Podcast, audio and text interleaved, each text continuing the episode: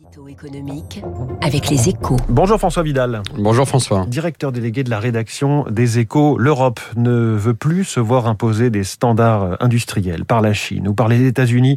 Bruxelles a présenté hier ses propositions pour mieux maîtriser l'élaboration des normes européennes, une initiative que vous jugez stratégique. Oui, c'est même un enjeu de souveraineté majeur hein, qui passait jusqu'ici sous les radars. Alors on comprend bien pourquoi, évidemment, hein, il s'agit de sujets éminemment techniques qui peuvent du coup apparaître comme secondaire. Mais la réalité, c'est que la capacité à imposer ses propres normes est devenue clé dans une économie mondialisée. Or, en Europe, tout le processus de fabrique de ces normes, coordonné par des entités privées indépendantes, est verrouillé par des groupes chinois ou américains qui œuvrent à l'adoption de leurs propres standards.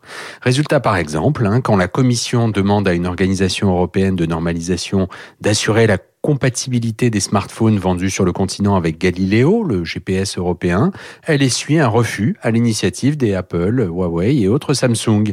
Et les cas de ce genre sont légion dans à peu près tous les domaines. Alors comment l'Europe euh, entend reprendre la main sur la production des normes? Il s'agit déjà de, de revoir la gouvernance de ces organismes de normalisation afin d'y redonner rapidement du poids aux intérêts européens. Il s'agit ensuite de hiérarchiser les besoins de l'Union en cernant les domaines stratégiques sur lesquels il est urgent de se mobiliser. C'est sûr qu'à court terme, il vaut mieux mettre l'accent sur la normalisation de la production de vaccins ou sur le recyclage de matières premières plutôt que sur les normes des jouets. Enfin, la Commission prévoit de nommer un responsable européen pour piloter le nouveau dispositif normatif. Au total, c'est donc une réforme en profondeur qui va s'engager et on peut raisonnablement penser qu'elle sera menée à bien dans la mesure où c'est Thierry Breton, le commissaire au marché intérieur, qui s'en occupe. Or, comme chacun le sait, en matière de normes, les Français sont champions du monde. Quelle chance d'être d'être champion du monde de quelque chose.